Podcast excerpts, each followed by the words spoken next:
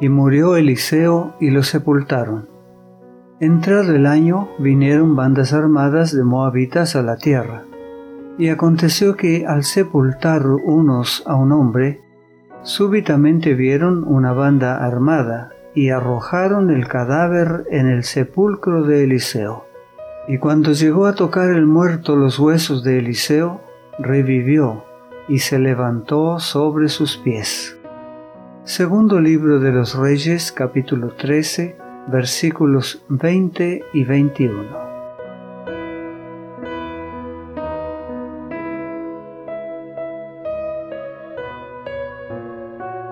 Eliseo no tuvo el privilegio de ir al cielo en un carro de fuego. Le tocó sufrir una larga enfermedad y morir finalmente. El apóstol Pablo declaró, y sabemos que a los que aman a Dios, todas las cosas les ayudan a bien, esto es, a los que conforme a su propósito son llamados. Romanos capítulo 8 versículo 28. Muchos consagrados hijos de Dios han tenido que pasar por largas horas de enfermedad y sufrimiento.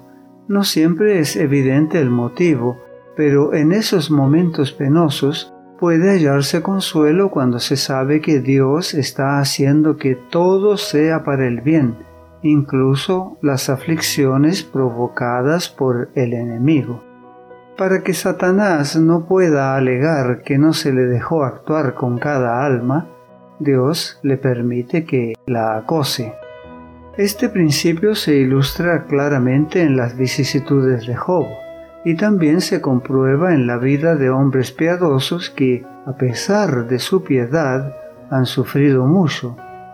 En esos momentos difíciles, el que sufre hace bien en meditar sobre las experiencias de los siervos de Dios. El profeta Eliseo, que fue un instrumento divino para curar y aún resucitar a otros, murió lentamente aquejado de una prolongada enfermedad.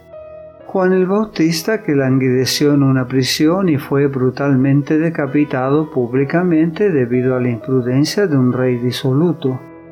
Pablo oraba para que le fuera quitado el aguijón en la carne, un mensajero de Satanás, pero la respuesta era negativa.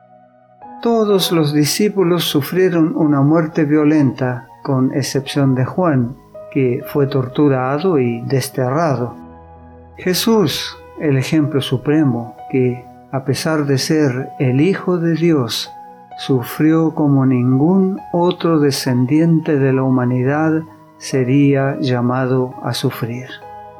Despreciado y desechado entre los hombres, varón de dolores, experimentado en quebranto. Isaías capítulo 53 versículo 3. El mismo Jesús declaró, El siervo no es mayor que su Señor. San Juan capítulo 15 versículo 20. En los momentos finales de la enfermedad, Eliseo no se quejó ni perdió la fe en Dios. Él sabía de la presencia constante del Señor y de que los ángeles estaban a su lado. Murió conforme vivió, confiando, esperando y fiel hasta el fin. Con el salmista Eliseo pudo decir con toda confianza, pero Dios redimirá mi vida del poder del Seol, porque Él me tomará consigo. Salmo 49, versículo 15. Y con regocijo pudo testificar, yo sé que mi Redentor vive y que al final triunfará sobre la muerte. Job capítulo 19, versículo 25. El Señor no es indiferente ante la muerte de sus santos. Jesús enseñó. San Lucas capítulo 12 versículos 6 y 7. ¿No se venden cinco pajarillos por dos cuartos? Con todo, ni uno de ellos está olvidado delante de Dios, pues aun los cabellos de vuestra cabeza están todos contados. No temáis, pues, más valéis vosotros que muchos pajarillos. Aquel que se inclina para observar aún a los pajarillos, cuida de todos sus hijos. Los ojos de Jehová están sobre los justos, y atentos sus oídos al clamor de ellos. Salmo 34, versículo 15. Ni siquiera un pajarillo cae al suelo sin que lo note el Padre. El odio de Satanás contra Dios le induce a deleitarse en destruir hasta los animales, y solo por el cuidado protector de Dios son preservadas las aves para alegrarnos con sus cantos de gozo, pero Él no se olvida siquiera de los pajarillos. Así que no temáis, más valéis vosotros que muchos pajarillos. Entrado el año vinieron bandas armadas de moabitas a la tierra. Después del comienzo del año que empezaba en la primavera del hemisferio norte, en el mes de Nisan, más o menos en lo que para nosotros es abril, era la época propicia para las campañas militares, porque había terminado la estación lluviosa y las cosechas estaban madurando en Palestina. En esta forma, los ejércitos invasores podían subsistir y llevarse la nueva cosecha de cereales. Moab estaba al este del curso inferior del Jordán y del Mar Muerto.